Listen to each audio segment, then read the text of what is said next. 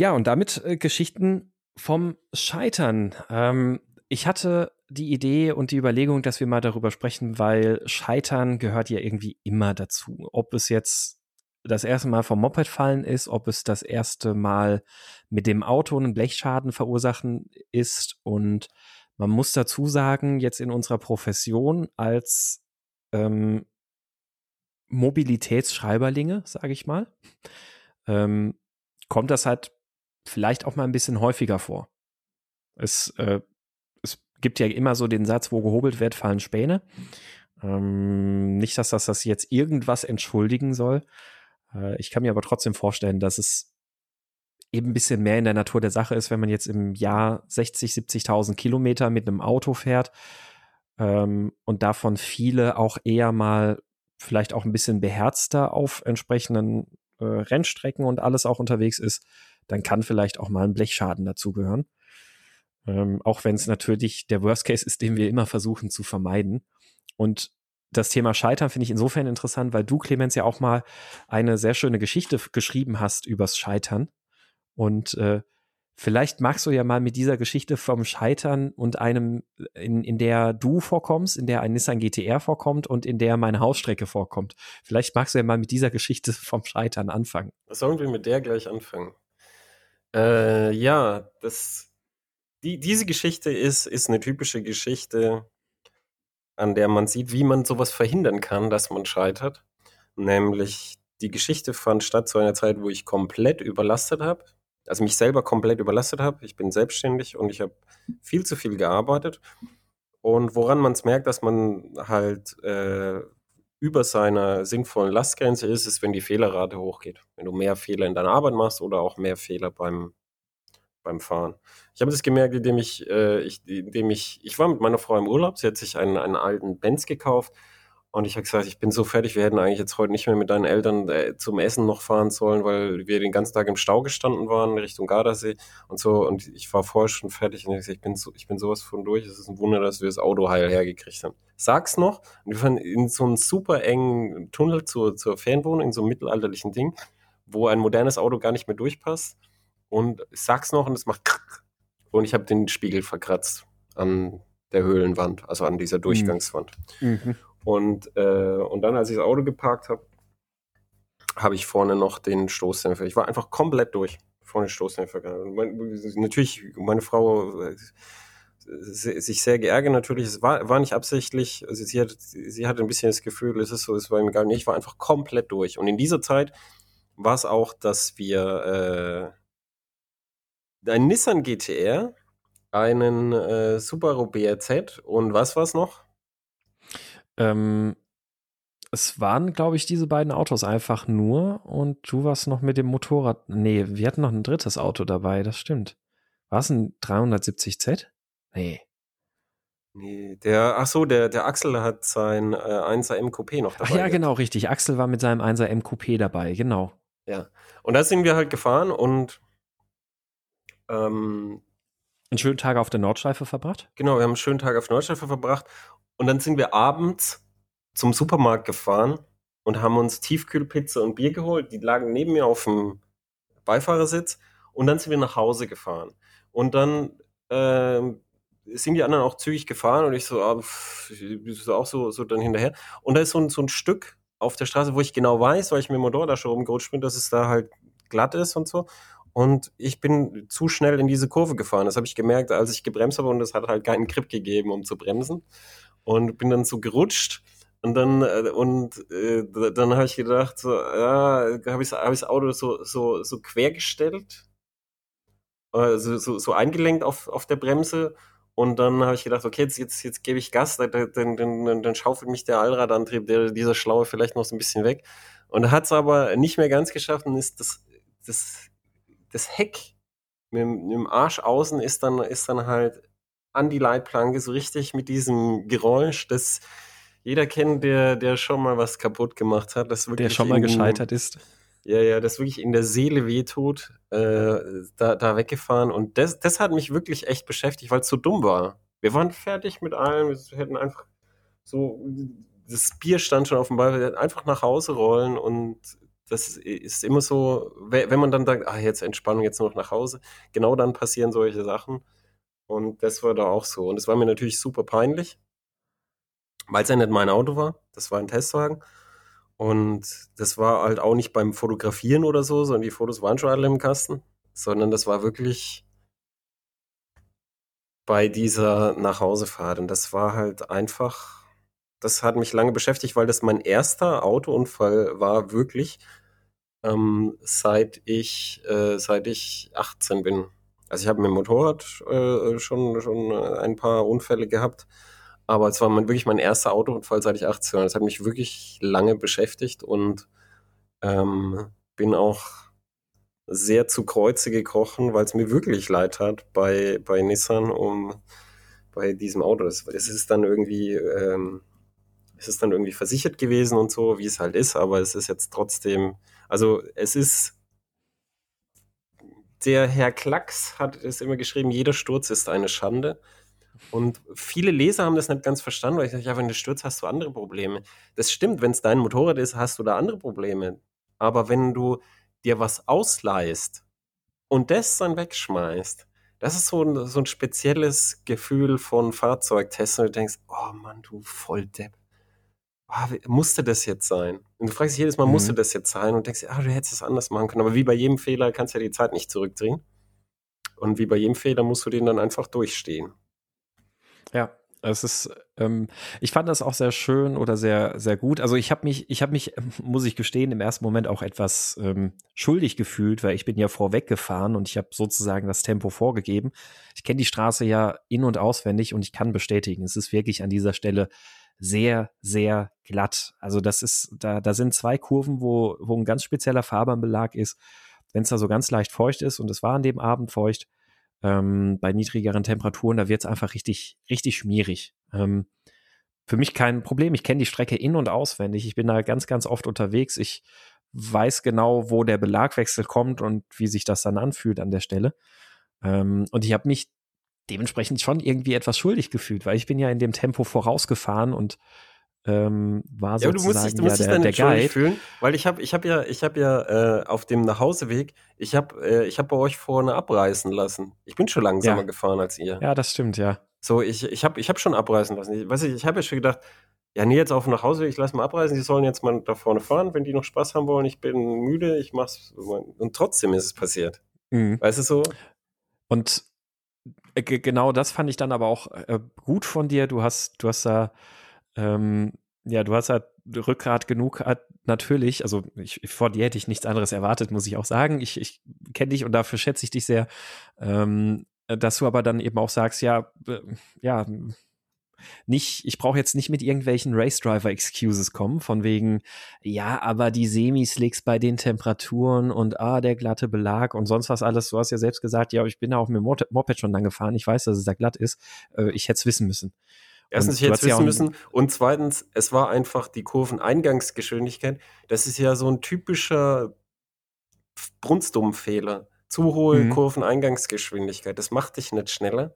Das ist so ein typischer nee. brunstdummer Fehler, den, den, den man halt macht, wenn man nicht nachdenkt. Weil das macht dich nicht schneller, das macht dich nur unsicherer, weil du dann eher rausgetragen wirst. Zu hohe Kurveneingangsgeschwindigkeit. Das ist einer der typischen Fehler, wo, wo Leute Sachen kaputt machen. Ja. Die völlig unnötig. Weißt du, bei, bei Rundenzeiten, wo du denkst, was macht der da? Weil du denkst, mhm. bei, bei, welcher Rundenzeit fliegt der raus? Das kann doch gar nicht physikalisch möglich sein. Doch, es ist physikalisch möglich, wenn du einfach viel zu schnell in die Kurven reinkrachst mhm. und dann, dann, dann eben, dann, dann, dann kann sich auch nie eine schnelle Rundenzeit entwickeln. Das, das mhm. war genauso. Du bist einfach viel zu schnell in diese Kurve reingefahren. Ja. Und du hast, du hast ja in deinem Artikel hast du auch den, den Dale, also hier den, den äh, Nordschleifen, ähm, ja, wie kann man sagen, ähm, den guten Onkel. Den guten Onkel von der Nordschleife, den Dale, äh, zitiert, der da auch zu solchen Unfällen halt eben sagte, ganz, ganz trocken, ja, yeah, we've all been there. Und, äh, but it's your fault alone. Also es ist ge genau das, was man sich auch immer be bewusst sein muss. Und ich, ich glaube, auch wenn wir jetzt über die weiteren Geschichten gleich reden, das ist uns halt immer bewusst gewesen. Ja, es ist, es ist niemandes anderes Schuld. Selbst wenn der Straßenbelag scheiße war, war es ja trotzdem meine Schuld, dass ich zu schnell reingefahren bin. Ja. Ich äh, hätte ein Tempo wählen müssen, wo ich damit rechnen kann oder wo ich, wo ich davor gefeit bin, wenn der Straßenbelag scheiße wird. Ja. Das, Es ist ja auch zum Beispiel, das, das ist halt das, der Testalltag unterscheidet sich halt von, ich fahre zur Arbeit in einem wichtigen Punkt, nämlich, wenn man sportliches Auto testet, dann steigt man halt aufs Gas und das ist, das ist dann inhärent schon einfach gefährlicher, als wenn Mhm. ich zur Arbeit fahre und einfach, einfach rolle in einem Bereich, wo, wo halt von Kurvengeschwindigkeit praktisch nichts passieren kann, solange ich die Augen auf der Straße halte. Bei, bei so Pendelgeschwindigkeiten, da, da kann praktisch nichts passieren, außer so unsichtbares Blitzeis oder sowas. Mhm. Und äh, da, da gibt es halt schon einen Unterschied, dass beim, beim Sportauto und den höheren Geschwindigkeiten oder auch beim Motorradfahren, wenn man für Fotos, also beim Motorradfahren ist es so, wenn du Fotos machst, dann, wo Schräglage drauf ist, dann musst du eine bestimmte Schräglage fahren, dass das was ausschaut und, eine, und dazu musst du eine bestimmte Kurvengeschwindigkeit fahren. Also die, die inhärente Gefahr ist deutlich höher als jetzt auch bei uns, wenn wir zur Arbeit fahren. Also weil sie so Mhm. einfach irgendwie da pendeln oder irgendwo nur einfach hinfahren. Mhm. Das, das, das muss man auch sagen. Und gerade deshalb ist es halt, ist es halt dann so wichtig, dass man, dass man, dass man so ein, ein gutes Risikomanagement hat. Und das, das was, was mich so ärgert, ist, ist ja, ich habe ja diese Erfahrung und ein Risikomanagement heißt halt, das Wichtigste ist, dass du, dass du ehrlich zu dir selber bist.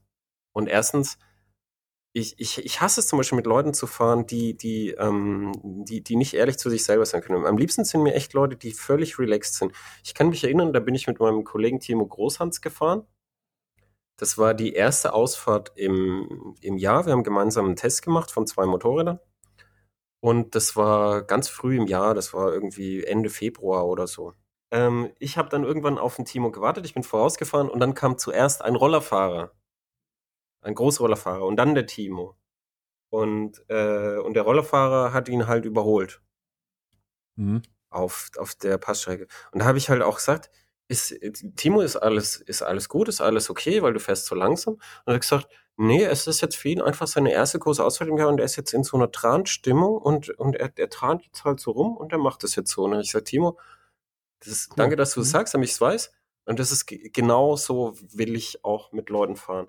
Das, das Schwierigste ist und das Gefährlichste ist, vor allem im Motorradbereich, wenn jemand denkt, er muss sich jetzt, obwohl, er- obwohl er jetzt gar nicht in der Stimmung ist und Motorradfahren ist, ist wie gut man Motorrad fährt, ist stark stimmungsabhängig und beim Sportwagenfahren ist nicht viel anders. Wenn man scheiße drauf ist, dann fährt man auch häufig einen Scheiß zusammen. Mhm. Und dann, wenn du, du bist scheiße drauf und du weißt, ja, ich könnte noch ein bisschen schneller fahren und dann, dann, ah, und dann fährst du über deinen Wohlfühlbereich raus und dann bist du in einem Bereich, wo es extrem gefährlich wird, nicht nur für dich, sondern auch für deine Mitfahrer. Mhm. Und Ja. das, das ist ganz, ganz schwierig und ich sage immer zu jedem, indem ich Motorrad fahre, jeder fährt seinen eigenen Stiefel.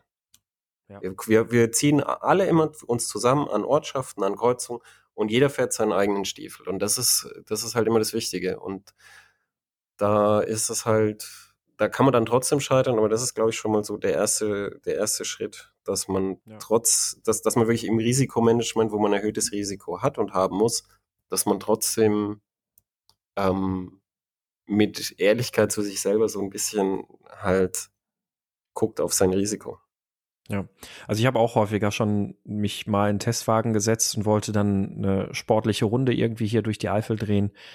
Ähm, und dann, dann fährst du einfach los und so wie, wie du auch gerade sagst, dann merkst du einfach, ah, das, pff, nee, also heute, heute wird das nichts mit dem, heute fahre ich keine Bestzeit, in Anführungszeichen. Nein, ich mache keine Zeitnahme auf der Straße, wie gesagt, in Anführungszeichen, ähm, wo du einfach merkst, nein, das passt heute nicht. Und dann reicht das auch schon gleich, dann, dann lasse ich einfach nur noch gemütlich rollen, fahre meine Runde und ähm, gucke, dass ich wieder nach Hause komme. Ist auch auf der Nordschleife ähnlich. Weil das Gefährlichste ist halt wirklich, wenn du, wenn du glaubst, ah, irgendwie fühle ich mich heute nicht so, aber muss jetzt trotzdem klappen. Ja. Ähm, Ich habe ich hab da auch einen Tipp an, an alle, die, die, die, die sich dann so, die denken, ah, der soziale Druck und so, nämlich ganz offen drüber reden. Wenn man dann einfach sagt, man fährt ja dann, dann kann man einfach sagen, wisst ihr, ich fühle mich heute nicht so gut, ich fahre ein bisschen scheiß zusammen, ich fahre ein bisschen langsamer. Und mhm. ich gebe euch Brief und Siegel, wenn es keine völligen Brunzbirnen sind, mit denen ihr fahrt, dann, dann werden alle froh sein, dass du das A sagst, klar, dass sie wissen, was Sache ist, und B, dass du dann sagst, ich mache einfach langsamer, weil heute ich bin einfach nicht so fit im Kopf. Die werden da super froh sein, weil alles andere ist gefährlich für dich und für sie auch. Und Da mhm. werden die froh sein und dass du das sagst und die werden auch ihre schlechten Tage haben. Und wenn du das sagst, dann, dann schaffst du eine Kultur, wo sie denken, jetzt heute habe ich mal einen schlechten Tag, jetzt sage ich es auch, Jungs, ich fahre heute ein bisschen langsamer, dass ihr es wisst. Mhm. Ja.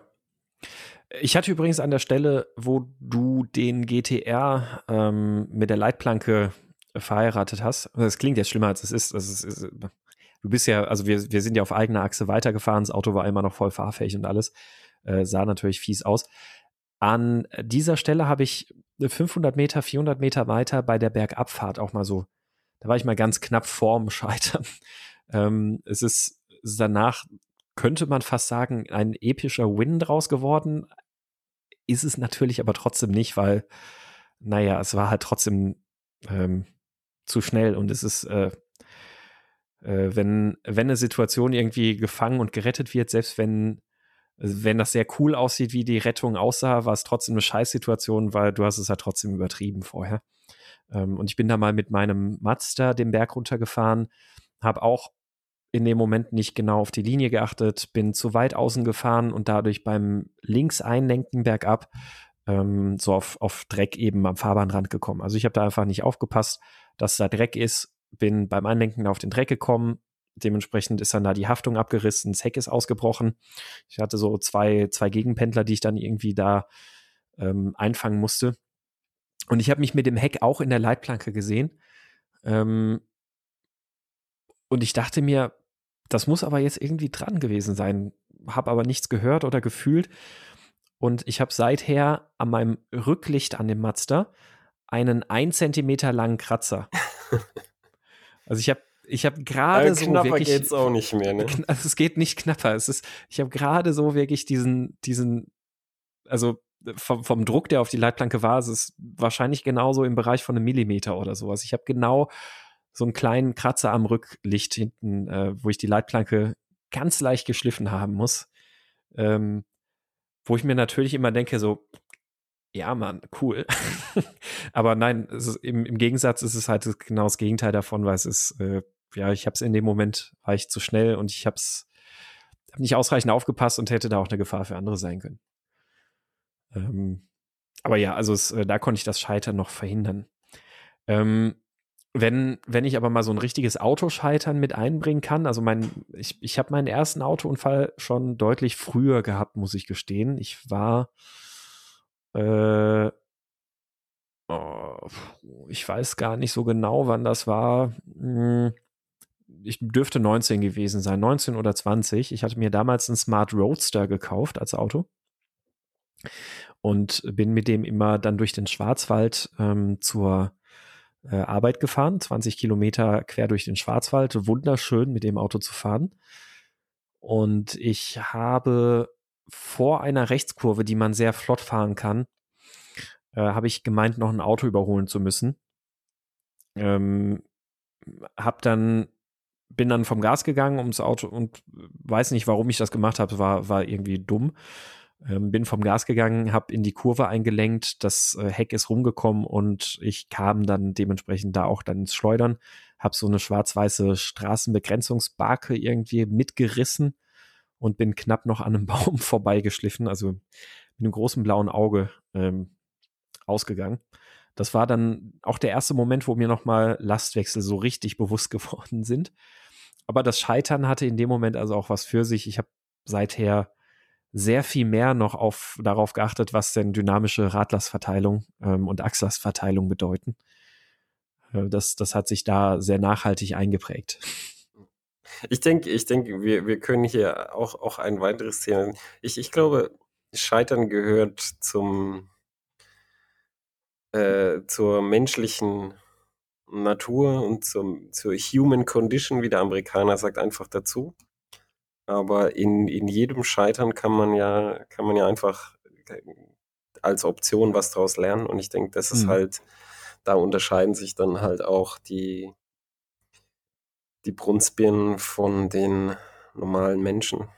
Dass ja, man deswegen halt ist es, das, deswegen ist es ja auch so wichtig, dass man, dass man ehrlich zu sich ist. Ne, dass man sich nicht hinter irgendwelchen ähm, Rennfahrer-Entschuldigungen versteckt ja. und sagt, ach, das war jetzt, äh, wie gesagt, oder die, die scheiß Reifen am, am Smart Roadster oder die, die, äh, das Lastwechselverhalten und so ist so, das hätte man, genau, das hätte man sich ja so schön reden können. Und äh, ich, ich habe alles richtig gemacht, aber das Auto war, war falsch. Weißt du, so die, die, die, genau, die Badehose ja. des Bauern.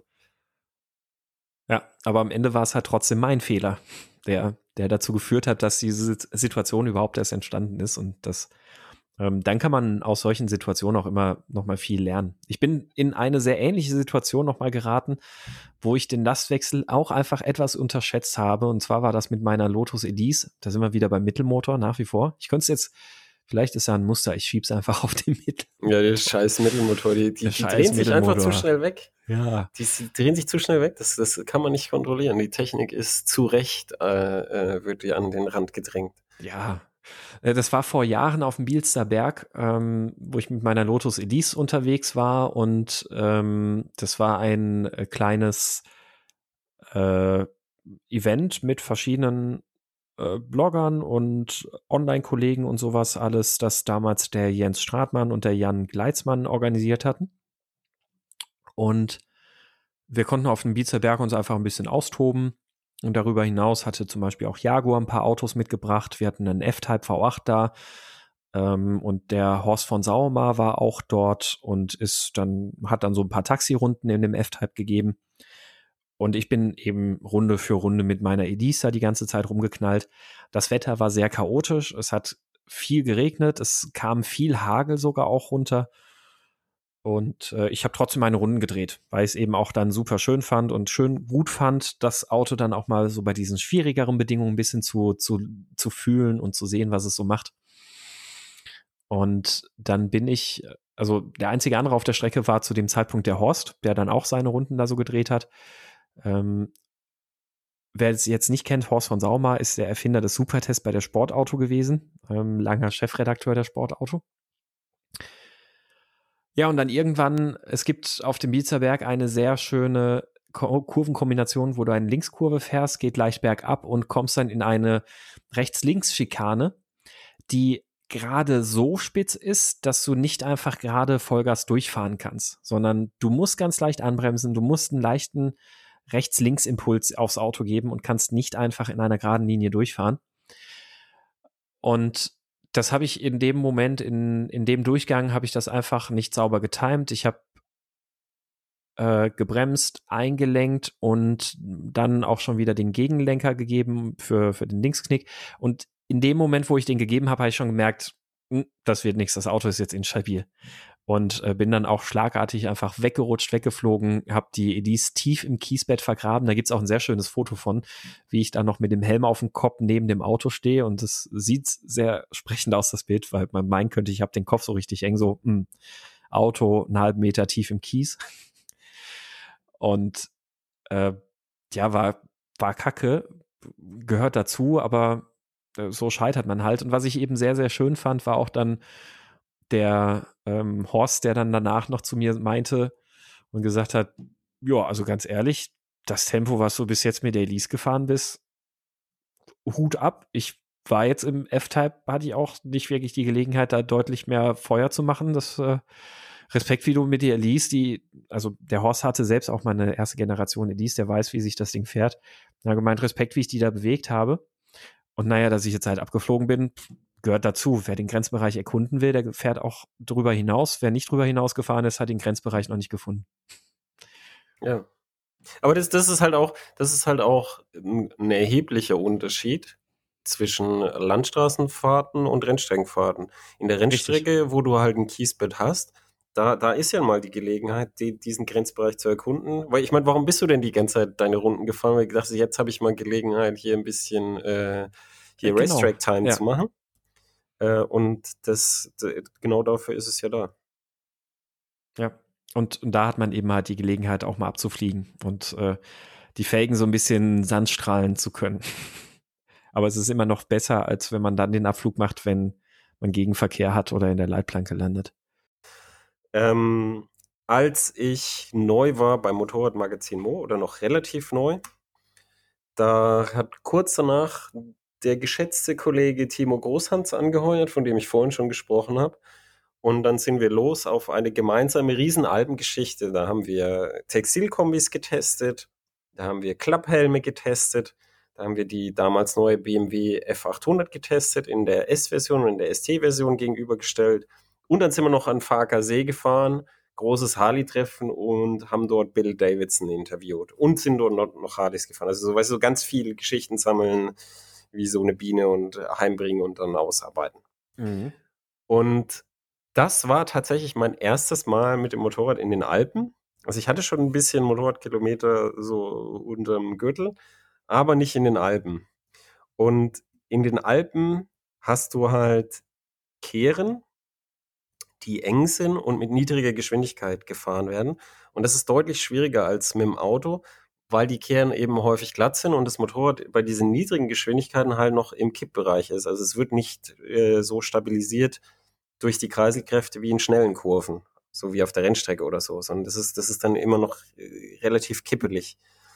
Und das, das, das war wirklich was, wo ich, äh, wo ich, wo ich eine Lektion so in Demut hatte, weil da waren halt äh, dann, dann halt Leute dabei, wo ich, wo ich halt auf normalen Straßen und normalen Kurven, die ich kannte, wo ich wusste, dass ich halt schneller fahre als die, die, die, die sind da mit, mit ihrer jahrzehntelangen Erfahrung da hoch wie die Geisberge und ich so, ah, und dann rutscht so ein bisschen, dann bist du gleich wieder so, oh nee, da muss ich vorsichtiger sein und es war echt einfach, da habe ich echt äh, sehr gekämpft und wie es angefangen hat gleich war, also die erste Strecke wirklich mit so richtig kehren war, die Großglockner Hochalpenstraße. Die kennst mhm. du ja. Ja. Da waren wir unten und dann ist eine ganze Gruppe von, also eine Riesengruppe, so 20 Leute so Motorradfahrer an uns vorbei, während der Timo gesagt hat, wir müssen die jetzt kostenlos durch, weil ich habe vorher angerufen, wir machen hier einen Test und so weiter und so fort. Und dann, äh, als er dann endlich das verhandelt hatte, dass wir da kostenlos äh, durchfahren dürfen, weil wir ja Presse sind, dann ist die andere Gruppe schon losgefahren. Und der Timo hat gesagt, so, die müssen wir jetzt alle überholen. Und ich so, okay, machen wir. So, und das haben wir dann gemacht, sind wir halt da hoch, hochge, äh, hochgefahren und dann so, so einen nach dem anderen so überholt. Und dann äh, irgend, irgendwann war, war so eine Kehre. Ich kann mich noch genau, also Kehre recht, 30 km/h gefahren, äh, plöpp, einfach hingefallen.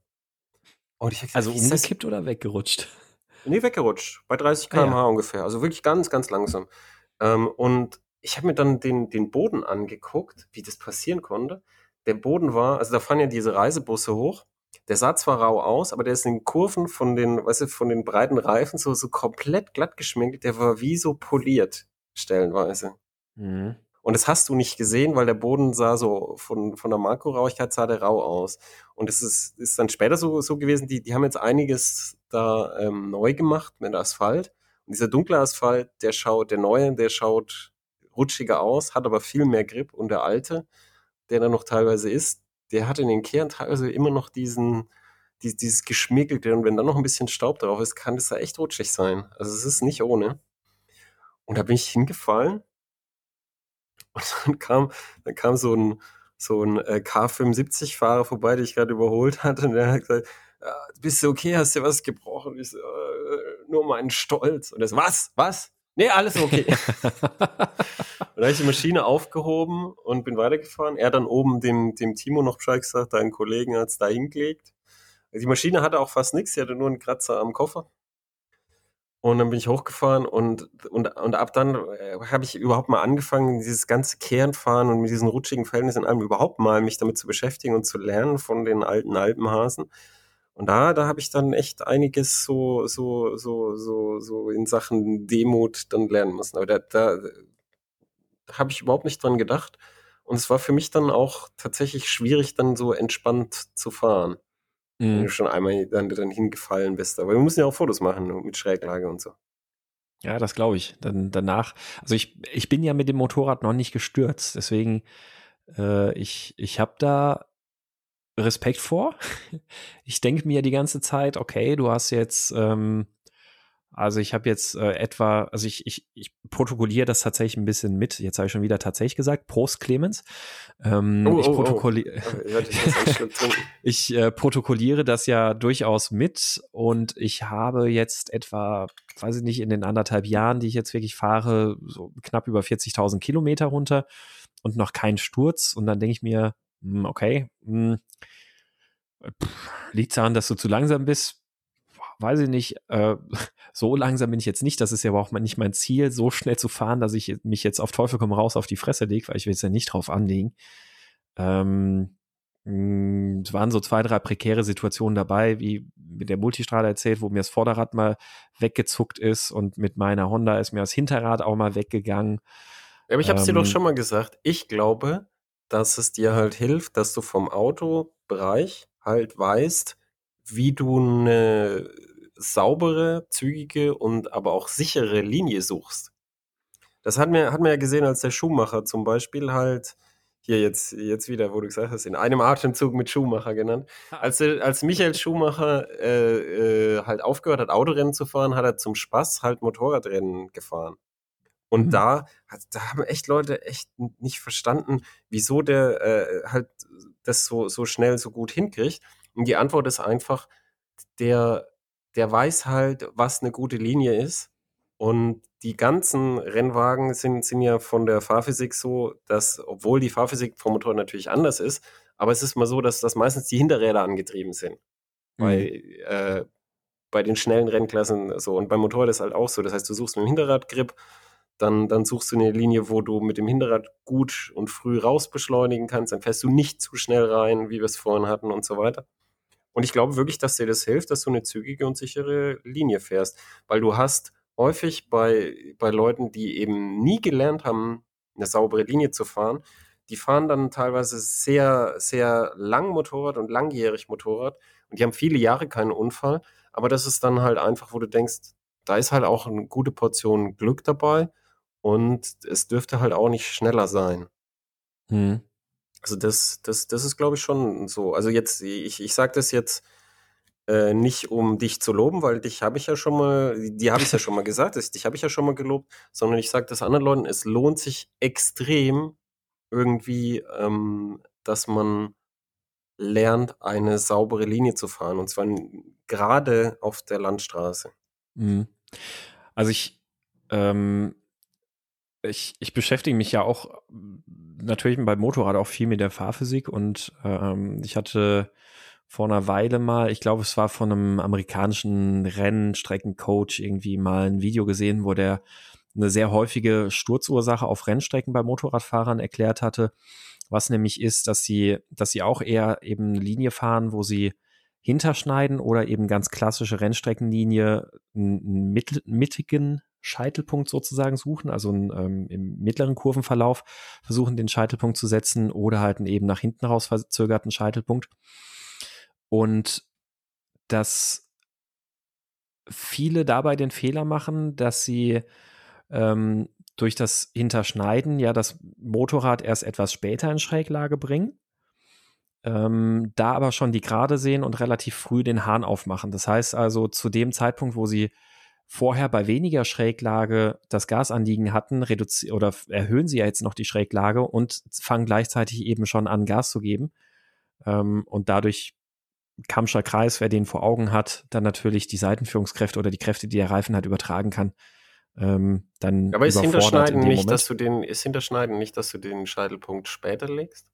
Genau, dass du den halt eben spät legst, aber dadurch halt auf der Rennstrecke viele den, den äh, in Anführungszeichen Fehler machen, dass sie halt ähm, erst eine ähm, äh, Quatsch, ja, Entschuldigung, ich, ich habe es jetzt auf der Rennstrecke nicht, nicht hinterschneiden, aber auf der Rennstrecke dann eben genau den Fehler machen, dass sie halt erst ähm, die Schräglage nach und nach immer weiter äh, vergrößern. Also natürlich nicht hinterschneiden, weil beim Hinterschneiden hättest du ja ganz am Anfang sehr stark Schräglage und dann äh, richtest du das Motorrad ja früh auf und gibst dann äh, kräftig Gas.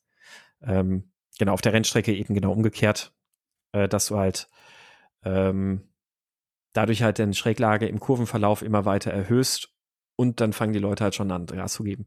Ja, und, und, dann, ähm, also das, das, ist, das ist aber so psychologisch, das muss man sich wirklich mhm. abgewöhnen, dass man, ähm, man, man sieht eine Kurve, dann driftet man schon Kurven innenwärts, also so man, man nicht driftet, sondern man, man, man fährt langsam so Kurven innenwärts und dann hat man ganz früh einen Scheitelpunkt und dann hast du nach außen raus überhaupt keine Möglichkeiten mehr zu korrigieren. Das ist einfach so, ah, ich muss jetzt sowieso darüber und dann fährt man innen rein. Das ist, das ist halt ein mhm. Verhalten, das der Mensch aus, ähm, aus, aus dem, ich, zu Fuß gehen halt irgendwie angeboren hat und es funktioniert halt bei motorisierten Geschwindigkeiten überhaupt gar nicht.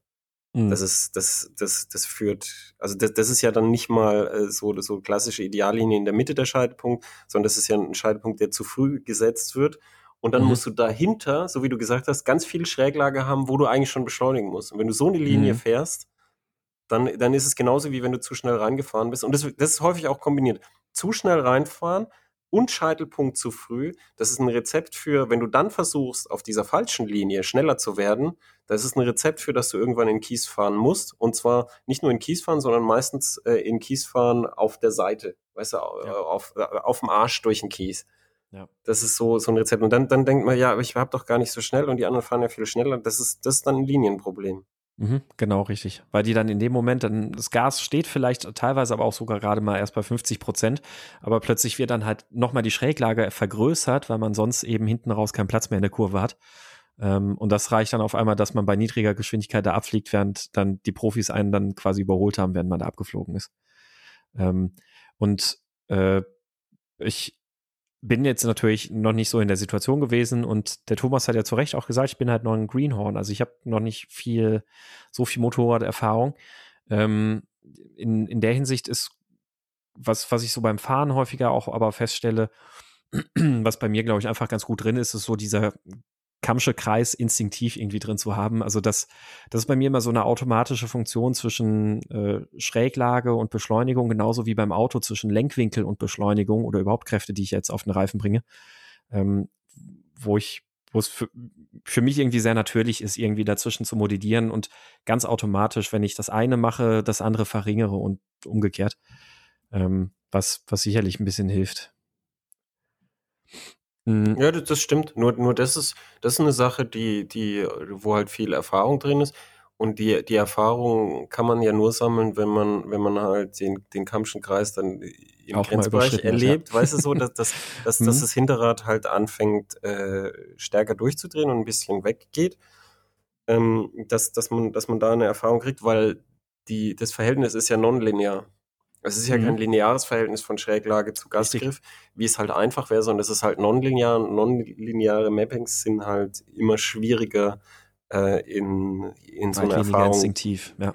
drin zu haben, als, als halt, wenn es einfach linear wäre. Also das ist was, wo ich, wo ich behaupte, das ist ein Thema halt, wo, wo Erfahrung drin ist, wo du halt, wie du selber sagst, halt Autoerfahrung dann, dann äh, verwendest, um sie aufs Motorrad zu bringen.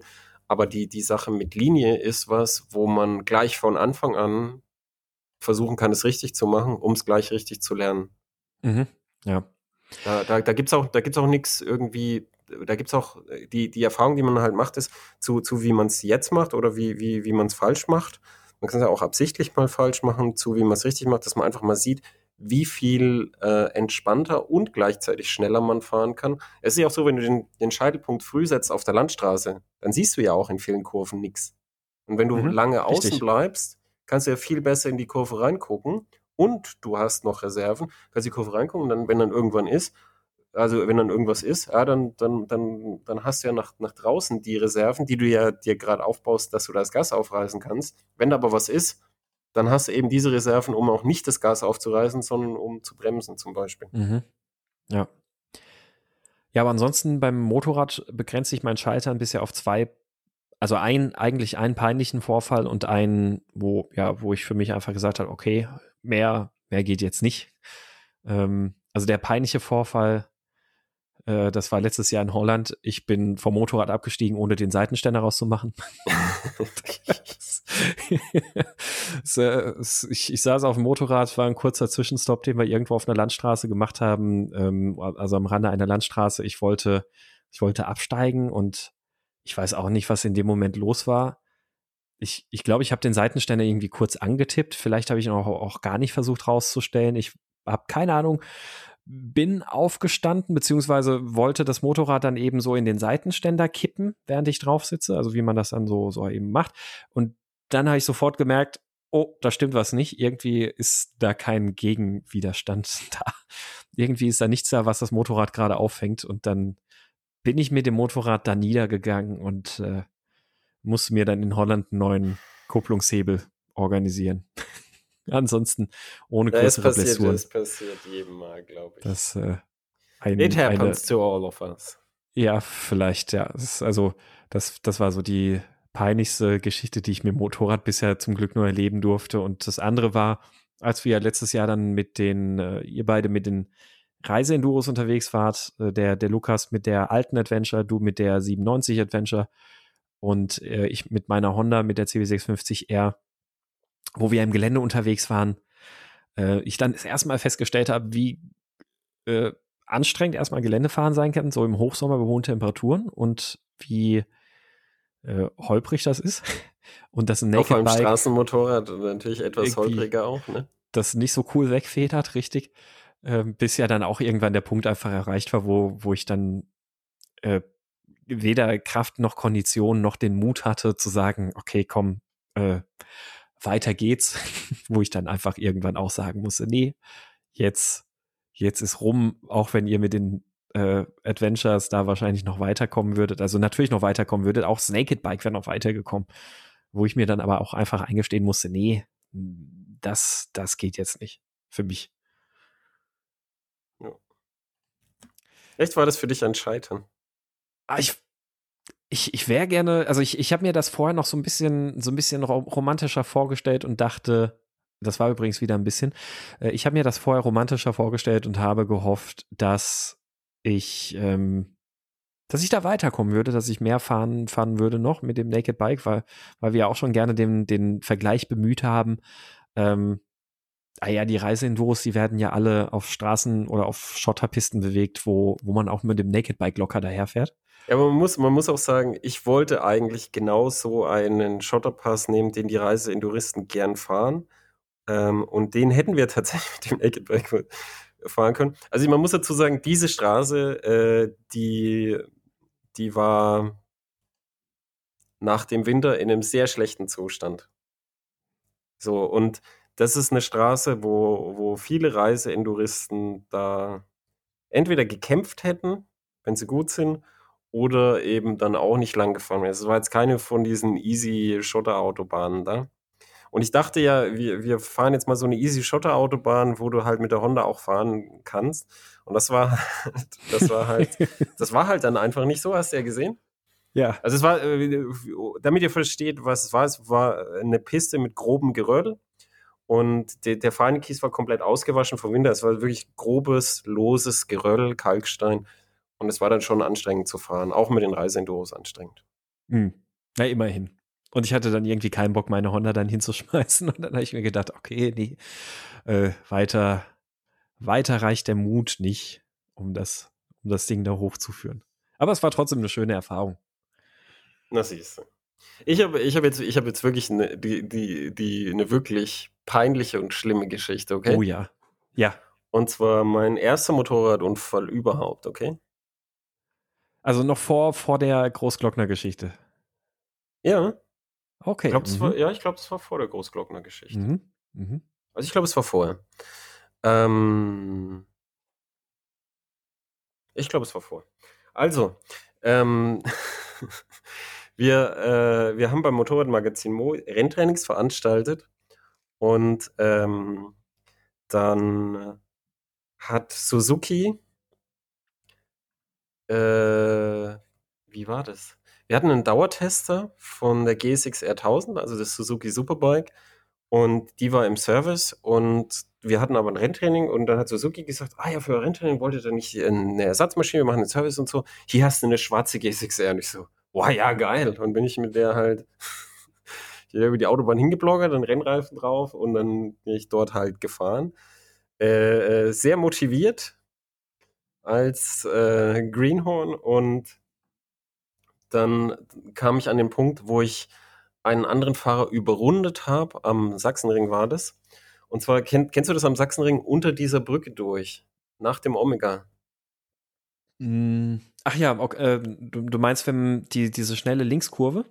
Genau, du kommst, du kommst nach Du dem kommst Omega aus dem raus. Omega raus und dann, und dann diese die, diese langgezogene Linkskurve da hinten, die, die, die, wenn man die das erste Mal fährt, sieht die nicht so schnell aus, die, die geht aber ziemlich schnell.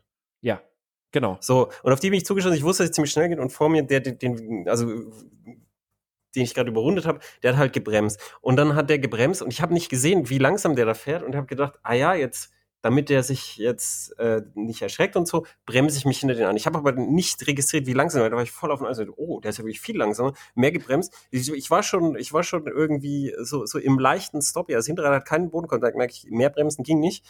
Und dann war ich, so, war ich so neben ihm, direkt neben ihm und dann hat er eingelenkt. Und dann sind wir beide abgegangen. Au. Und es hat sich zum Glück keiner von uns was getan, aber die Motorräder waren halt beschädigt. Mhm. Und das, das war mir auch natürlich super peinlich und so, weil, weil es war einfach mein Fehler. Ich, hab, ich hätte einfach in, in der Geschwindigkeit, ich hatte ihn ja schon mal überholt, bei der Geschwindigkeit, ich hätte einfach die, seine Geschwindigkeit besser einschätzen sollen und dann einfach vorbeischießen, da, da, weil dann wäre nichts passiert. Ich habe mhm. nur gedacht, jetzt zur Sicherheit und so hinten dran bleiben und so, aber ich habe wirklich nicht gesehen, wie, äh, wie groß die Geschwindigkeitsdifferenz war. Und dann der, der hinter mir gefahren ist gerade, hat, hat gerade gesagt, das, das war irgendwie jemand von MV Augusta, der, der da so, so äh, motiviert hinter mir und gesagt hat, den Redakteur, den schnapp ich mir jetzt und so. Und er hat gesagt, ah ja, ich habe gesehen, dass du dir für den gebremst Ich wollte auch gerade vorbei. Ich dachte, um Gottes Willen, fast wären wir da zu dritt im Kies gelegen. So. Also wenn der jetzt auch noch an der Stelle dann, ah, der Bremse, habe ich gedacht, überhole ich. Wenn der jetzt da neben mir auch noch da und dann überholt er, dann wären wir zu dritt vielleicht im Kies gelegen. Mhm. Und das, das, das war echt super peinlich. Und er hat sich natürlich super geärgert. Das war ja ein Gast. Und natürlich habe ich mich entschuldigt. Ich habe, ähm, es, das Heck bei ihm war kaputt. Ich habe ihm dann neue Teile organisiert und so. Und das, das war, das war super, super peinlich. Und da, ähm, als mir das passiert ist, habe ich dann auch äh, irgendwie wirklich mich mit vielen Leuten unterhalten und einfach halt geguckt, wie man auf der Rennstrecke halt sicher überholt und wie man halt Stellen findet, wo man, wo man, mhm. weil in den, in den Gruppen, bei den Renntrainings ist ja immer so, dass die Geschwindigkeiten unterschiedlich sind. Auch wenn die Gruppen sortiert sind, ist es so, dass innerhalb der Gruppe gibt es immer Unterschiede. Und dass, dass man sich halt Stellen sucht, wo man gut und sicher überholen kann und, und so. Und da habe ich zum Beispiel auch ganz viel über Linien gelernt, weil ich gemerkt habe, die beste Stelle zum Überholen ist eigentlich, wenn du dir so eine schöne Rausbeschleunigungslinie suchst, wo du einfach den anderen ausbeschleunigen kannst. Und zwar mhm. nicht durch Leistung, sondern ich, ich kann auch mit der Duke eine S1000RR ausbeschleunigen, wenn die S1000RR auf einer Linie ist, wo sie nicht beschleunigen kann. Mhm. Ja. Und dann, dann, ist es, dann ist es zwar so, weißt du, wenn du mit der Duke die S1000R ausbeschleunigst, dann schießt du natürlich auf der Gerade wieder vorbei, aber dann hat der Fahrer das schon gesehen und bei der nächsten Kurve, wenn du dann, wenn du das dann zwei, dreimal gemacht hast, ausbeschleunigen, dann, dann irgendwann hast du genug Luft, dass du dann halt da auch weg bist. Ja. Dass du halt auf der Gerade dann nicht mehr, äh, nicht mehr aufstehst. Und dann, dann, dann bei, bei den, bei den Leuten, die, die sagen, ja, jetzt, jetzt, jetzt, die, die vernünftiger sind, die dann vielleicht auch mal kurzes Gas zumachen, Abstand vergrößern, damit sie weiter ihren eigenen Stiefel fahren können. Das, das wollen ja die Leute auch. Die wollen ja selber eine Verbesserung bei sich. Jeder will ja seine eigene Verbesserung fahren. Mhm, richtig. Und das, zumindest habe ich was daraus gelernt, aber das war super peinlich und ich war ja auch noch nicht so lange dabei. Und das hat auch, äh, das hat natürlich auch äh, keine schönen äh, sozialen Momente gegeben dann mit meinem neuen Chef und so. Ja, das glaube ich, ja. Das war alles etwas anstrengend, aber das, das ist es, halt passiert. Äh, es, es, ist einfach dann auch unangenehm, wenn man, wenn man dann noch jemand anderen damit abräumt, äh, ist, ist nicht schön. Das blieb mir, äh, also blieb mir zum Glück bisher erspart. Ähm, aber ich habe ich hab auch, ich hab auch das, das Wichtigste, was ich auch daraus gelernt habe, ist, weil ich vorher, vorher hatte ich immer Angst, oh, die, die Rennfahrer und so. Aber das Wichtigste, was ich daraus gelernt habe, die Rennfahrer sind überhaupt gar nicht das Problem, weil der Rennfahrer, der fährt eine so hohe Geschwindigkeit, die Wahl seiner Linie ist sehr eingeschränkt bei der Geschwindigkeit, die er fahren, mhm. fährt. Mhm. So. Und das Schwierige sind tatsächlich, und wo man wirklich, wo ich dann gelernt habe, darauf aufzupassen, Leute, die sich gerade auf der Strecke so orientieren und die sehr langsam fahren. Und bei einer langsamen Geschwindigkeit kannst du an jedem Punkt im Eck noch alles machen und überall hinfahren. Und das ist, mhm. das sind die, wo, wo, wo man dann, wo man dann mehr aufpassen muss, weil der, so die Rennfahrer, die, die, der, der kommt ja auch an dir vorbei, weißt du? Der sucht sich seinen, seinen Moment, ah ja, links, rechts, legt sich dich zurecht und dann beschleunigt er dich aus. Ja. Oder bremst dich aus oder was weiß ich. Also er sucht sich halt irgendwie ein gutes Stück und dann fährt er an dir vorbei. Also die, die waren gar nicht das Problem, sondern wirklich das, das, wo, das, das Motorrad, das von der Physik noch überall hinfahren kann, das, das fährt dann halt auch manchmal überall hin. Mhm. Mhm. Das, das, äh, das ist halt einfach so. Ist, ähm, beim, Äh, Motorrad hat ja zum Glück noch keinen Abflug. Beim äh, Auto äh, würde ich jetzt auch mal noch so meine, meine unangenehmste und wirklich peinlichste Geschichte noch äh, auspacken. Die war mir nämlich auch sehr, sehr, sehr, sehr, sehr unangenehm. Das war bei einer Fahrveranstaltung. Ähm, oh, jetzt ähm, kommt. Mercedes CLS 63 AMG, Shooting Brake. Ähm, das ist schon, ist schon eine ganze Weile her. Ich denke, das dürfte 2012 oder, oder sowas gewesen sein. Und ich bin da mit dem Auto eben unterwegs gewesen. Man hat so schön seinen Spaß gehabt und es ging in auf eine Strecke dann letztlich noch irgendwie rauf mit ein paar kleinen Serpentinen. Aber eine sehr, sehr enge Straße, eine sehr kleine Straße. Ähm, es war einsehbar, es ging bergab. Und ich weiß nicht, was mich getrieben hat, dass ich dort, also ich, es muss so ein bisschen die Ekstase, die Freude gewesen sein, dass ich dann dachte, ach ja, komm, jetzt kannst du ja auch mal hier in der Serpentine mal ein bisschen Gas geben und dann lässt du mal schön das Heck raushängen. Jetzt ist so eine enge Straße dafür schon nicht besonders gut geeignet. Eine Straße, die durch Mauern begrenzt ist, auch nicht besonders. Und eine Straße, die vor allem noch bergab führt, also ich weiß nicht, was mich in dem Moment geritten hat, dass ich dachte, ach ja, du bergab Serpentine kann man ja auch mal quer nehmen. Ähm, mal davon abgesehen, dass ich damals einfach noch nicht viel Grenzbe ja, Grenzbereicherfahrung schon, aber nicht viel Drifterfahrung ähm, hatte. Ich dachte dann jedenfalls in dem Moment irgendwie, das wäre jetzt eine super Idee, das zu machen. Drück auf den Pinsel. Ähm, der mit seinem hecklastigen Allradantrieb hat kurz ausgekeilt, hat sofort Grip gekriegt und ehe ich am Lenkrad überhaupt in der Lage war, also für mich in der Lage war, was zu machen, ähm, hat sich das Auto schon stabilisiert und ist mit der Front eben wunderbar Richtung äh, Mauer zugefahren. Und, innen dann, äh, oder was? Genau innen. Ähm, und ich bin dann am Kurvenausgang innen in die Mauer gefahren. Die ist so ungefähr na, 30 Zentimeter, 20 Zentimeter hoch gewesen. Hab dabei natürlich die Vorderachse sehr heftig geschrottet, die Felge sehr heftig geschrottet, ähm, die Frontschürze auch noch ein bisschen in Mitleidenschaft gezogen.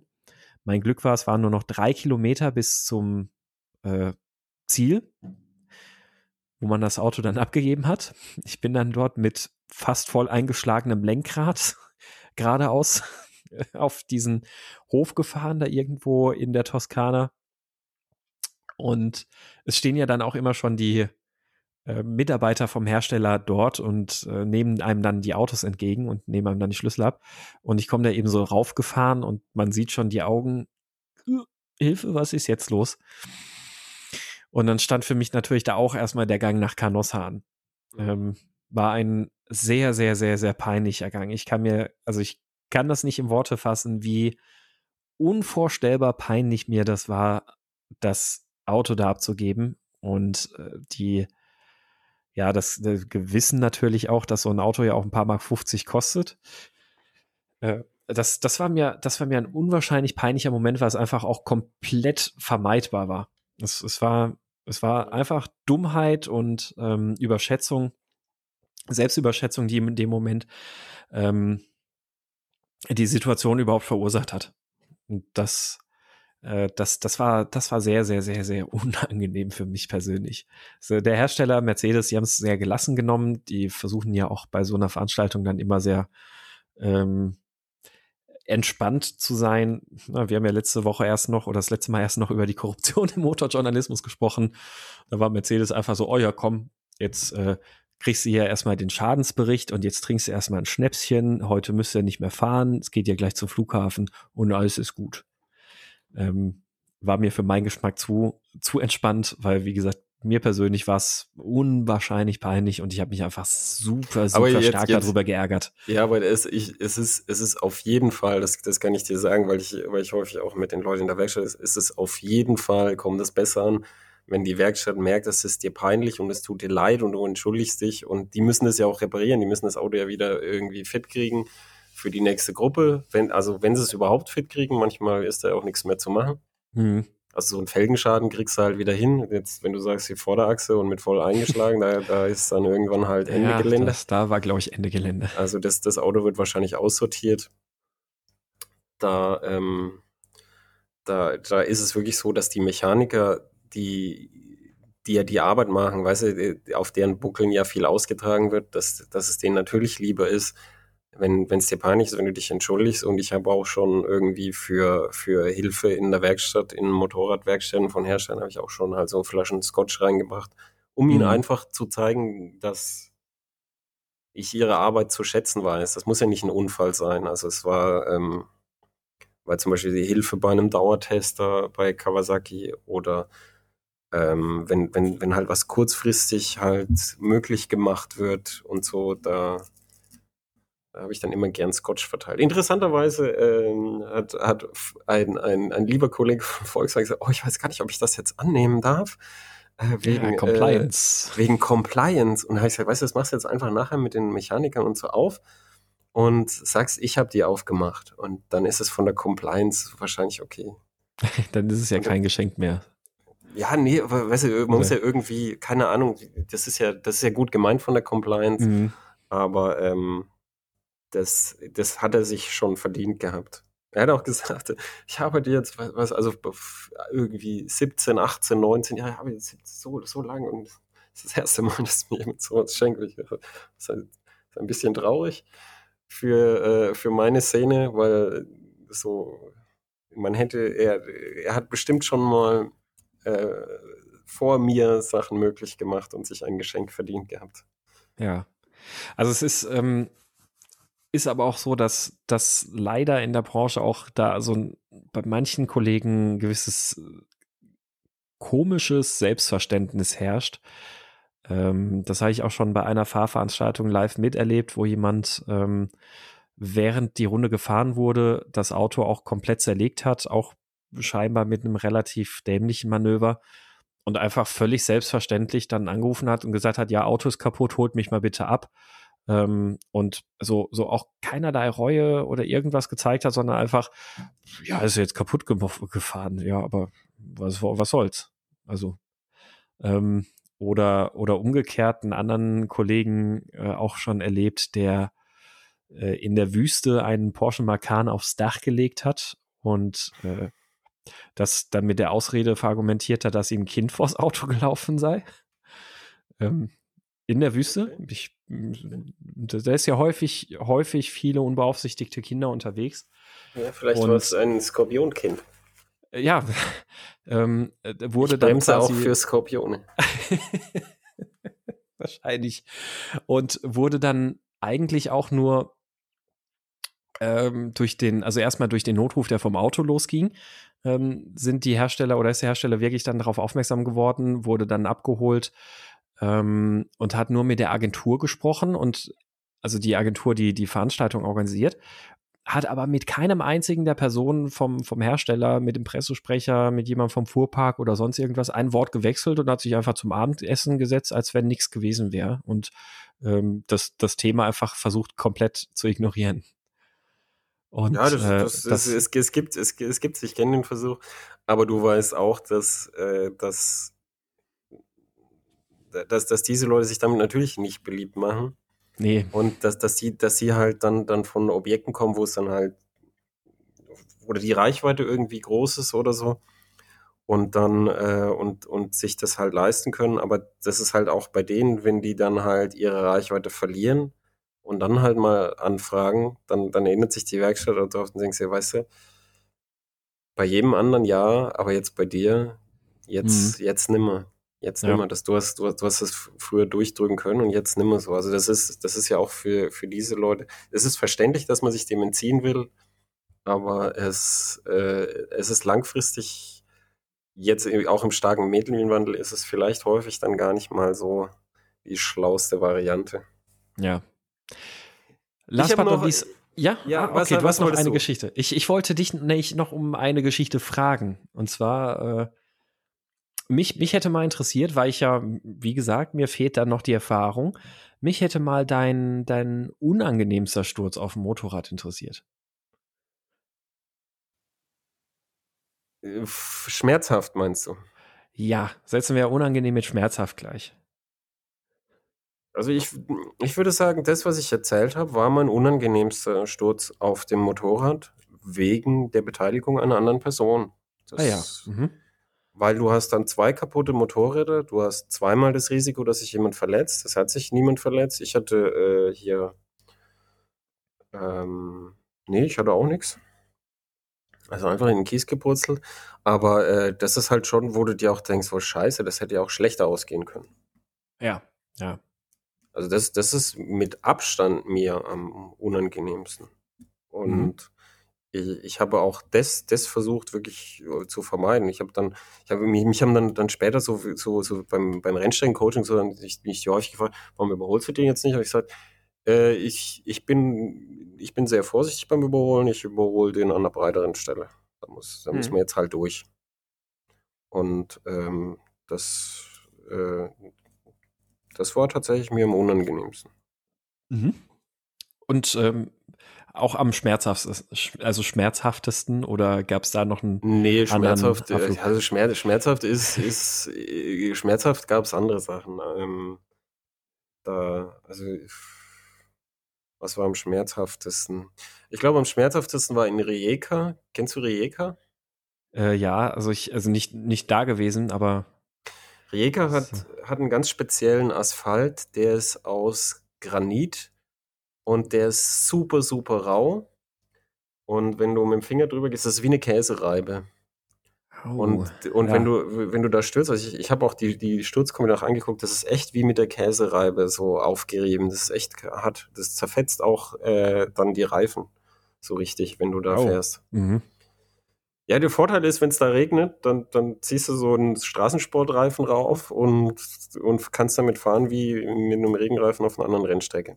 Auf jeden mhm. Fall dort gibt's eine Stelle, wo du, wo du eine sehr schnelle Passage hast, wo du in der Senke eine leichte Rechtskurve hast und da eine Kompression hast, wo du, wo du dann voll am Gas bist. Und da bin ich mit meiner Mille, Aprilia RSV Mille, alte Zweizylinder, äh, da bin ich halt da reingeknallt in diese Senke und in dieser Senke ist ein ganz kleiner Hubbel. Und da mhm. bin ich minimal zu früh ans Gas gegangen. Also wirklich so grobmotorisch, so Bam, Anschlag. Und, ähm, und dann, dann kam noch diese Stelle und dann äh, an dieser Stelle war dann schlagartig das Hinterrad überlastet und ist in Lowsider gegangen. Mhm. Und dann ist das Motorrad halt weg. Dann bin ich auf dem Arsch gerutscht. Ja, jetzt rutsche ich mal schön auf dem Arsch. Aber diese, dieses raue Ding hat, das war wie eine Hand, die mich so äh, hinten am Steiß gepackt hat an der Kombi und mich dann so geruppt hat und dann äh, bin ich so mit hoher Geschwindigkeit so purzel, die purzel, die purzel, die purzel da in, in, äh, in, das, die, Reka hat kein Kiesbett, sondern das ist so, da ist einfach so, so Erde und dann bin ich da in die Erde mhm. gepurzelt so, so, so, und da rein. Und das, das war ein bisschen schmerzhaft.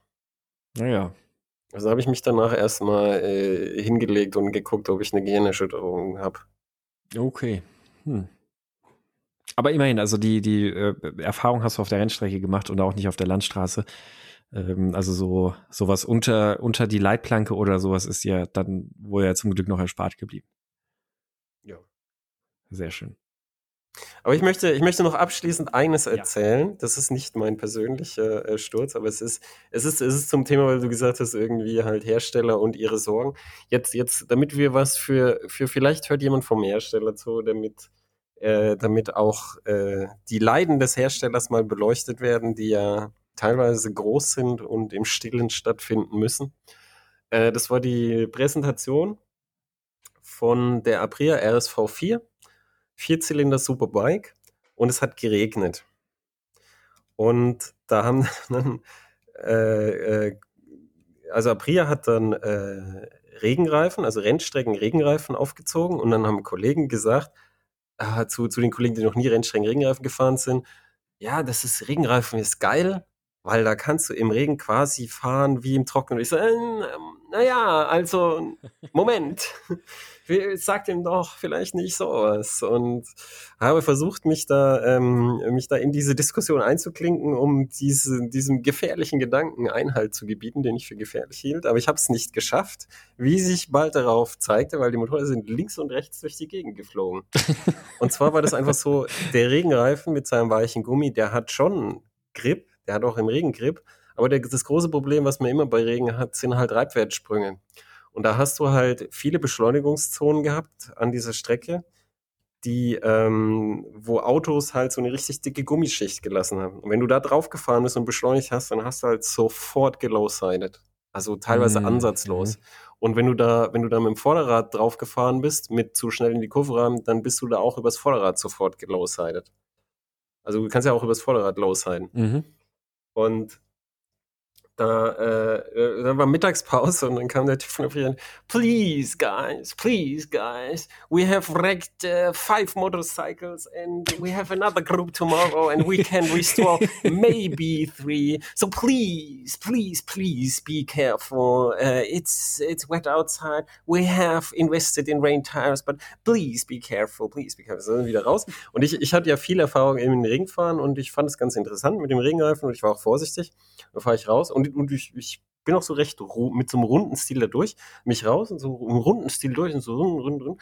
Und dann fährt so an mir vorbei, ziemlich zügig an mir vorbei, so ein Engländer, der ich mir, ah ja, der Engländer, der fährt halt doch noch mehr im Regen als ich. Das, Der kennt das ja im Nassen. Ja, der kennt das einfach. Der, der Engländer, weißt du, so total so rassistische Vorurteile äh, gegen äh, unsere lieben Freunde von der Insel. Und dann, äh, ja, und dann zwei Kurven später steht der wirklich und das Motorrad brennt.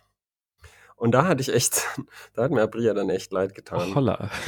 Also das, das war echt, glaube ich, sehr, sehr schmerzhaft äh, insgesamt. Weil dieses Motorrad dann auf der zweiten Präsentation hatte dann auch äh, ein Motorkonstruktionsproblem mit den Ventilen. Also das war insgesamt sehr teuer und Ja, unerfreulich für Abria. ungeschickte Veranstaltung. Und da haben sie mir auch sehr leid getan, weil ich, äh, weil ich ihre Motorräder ja prinzipiell sehr gerne mag und hatte ja auch eins. Ja.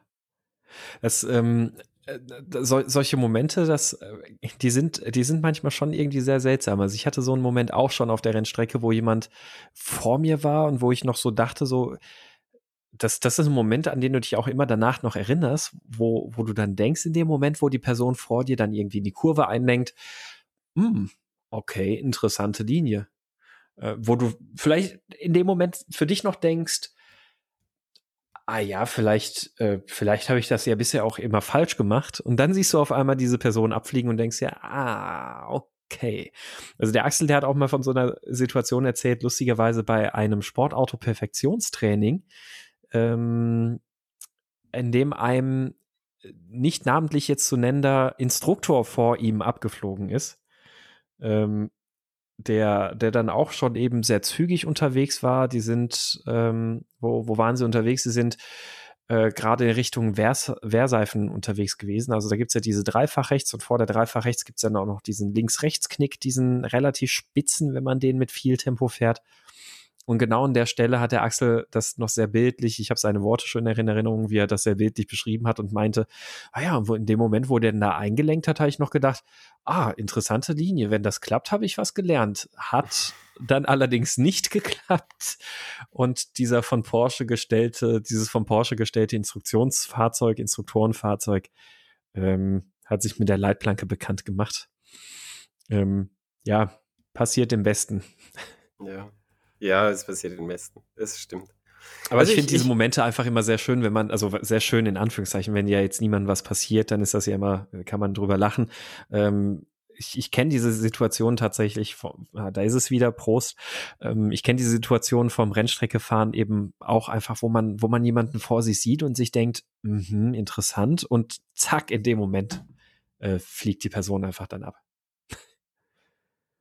Ja, das stimmt. Ich habe es auch mal an der, als ich das erste Mal an der Nordschleife war, da äh, bin ich mit, äh, mit KTM, dem damaligen Pressesprecher, mit dem Kuti, äh, RC8 und er hat mir gesagt, ich zeig dir jetzt mal die, die Linie auf der Nordschleife, ist mir da gefahren.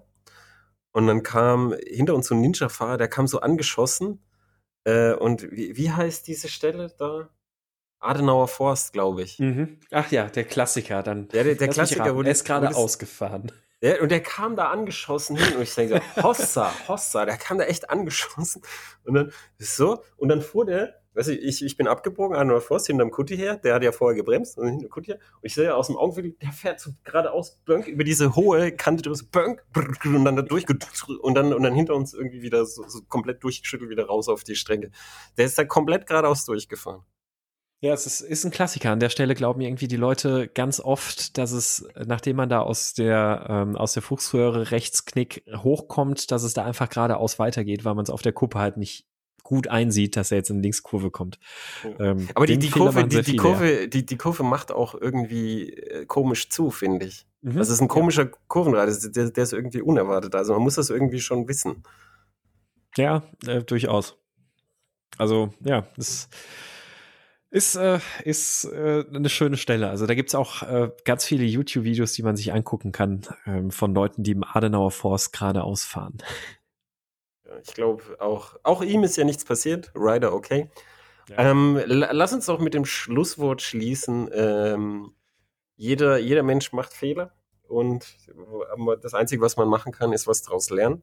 Mhm. Und bevor man aber die Fehler macht, gibt es natürlich Sachen, die man richtig machen kann. Und ich, ich würde sagen, das, das Wichtigste, was man sich anschauen kann und sollte, wenn man schnell fahren lernen will, ist natürlich einerseits die Radlastverteilung, weil die wirklich, so wie du sagst, ein ganz häufiger Grund für Unfälle ist. Mhm. Auf, äh, nicht nur auf dem Motorrad, sondern auch auf dem Auto, wie du ja gesagt hast und gesehen hast. Und, ähm, und dann eben einfach Linie, Linie, Linie.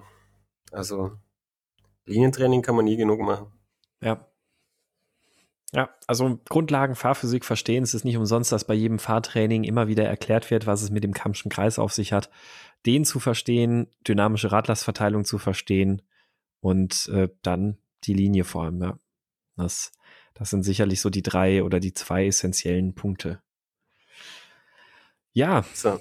Ihr könnt uns ja auch, ihr könnt uns ja auch äh, vielleicht eure äh, eure Geschichten vom Scheitern schicken. Da müssen wir halt gucken, wie es ist, weil ihr habt jetzt schon an dem Beitrag gesehen, dass es etwas, dass es meist etwas äh, länger ist. Aber wie auch immer, wir freuen uns über jedes Feedback, auch über schöne Geschichten vom Scheitern und ganz explizit, wie gesagt, auch über Kritik. Tatsächlich freuen wir uns über Kritik. So ein bisschen. Über ein bisschen Kritik. So ein bisschen. So okay. Dann bleibt gesund und wir sehen uns beim nächsten Mal. Tschüss, bis dahin. Ciao.